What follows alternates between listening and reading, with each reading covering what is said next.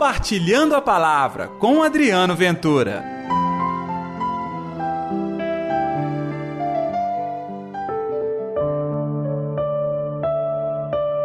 Felizes sois vós. Olá pessoal, tudo bem? Eu sou Adriano Ventura e está no ar o Compartilhando a Palavra desta quarta-feira, hoje, dia 26 de julho. Que a paz, que o amor, que a alegria de Deus esteja reinando no seu coração. E hoje nós celebramos a memória de São Joaquim e Santana. São os pais de Maria, avós de Jesus. E no programa de hoje, o Evangelho está em Mateus capítulo 13, versículos 16 ao 17. O Senhor esteja convosco, Ele está no meio de nós. Proclamação do Evangelho de Jesus Cristo segundo Mateus. Glória a vós, Senhor. Naquele tempo, disse Jesus a seus discípulos: Felizes sois vós, porque vossos olhos veem e vossos ouvidos ouvem. Em verdade vos digo: muitos profetas e justos desejaram ver o que vedes e não viram desejaram ouvir o que ouvis e não ouviram. Palavra da salvação, glória a vós, Senhor. Que evangelho curto, não é mesmo? Só dois versículos e eles falam muito para nós.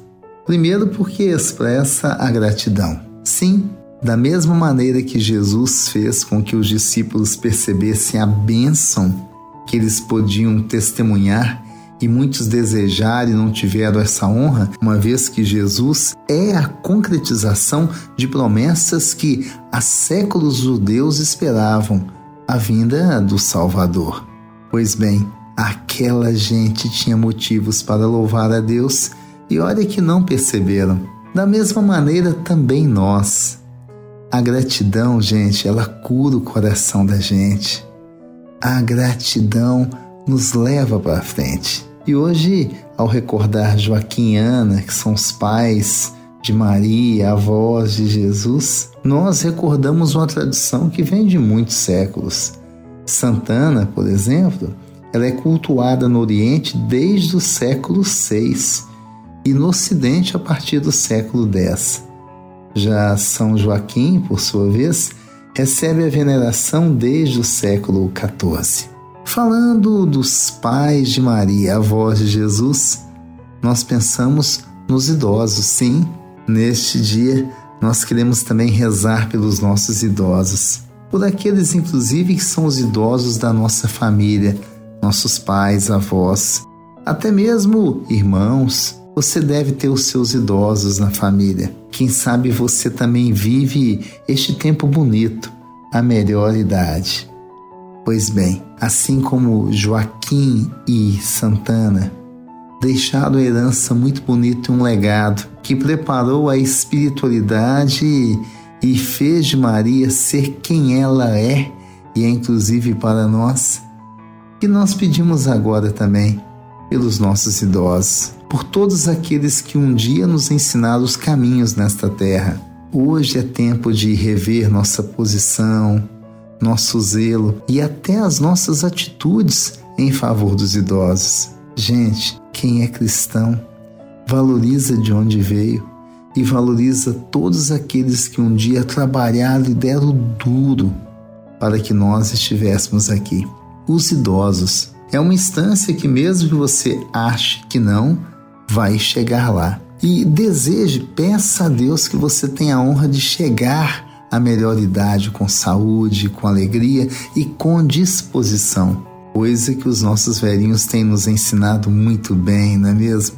Então, no programa de hoje, eu quero com você rezar pelos nossos antepassados e por aqueles que estão vivos, perto de nós. Podemos dizer que eles são felizes e prover a Deus que um dia eu também possa dizer: eu sou feliz por uma vida ditosa, uma velhice abençoada ao lado de Deus, no amor e no convívio da família e dos amigos. Vamos orar? Atende,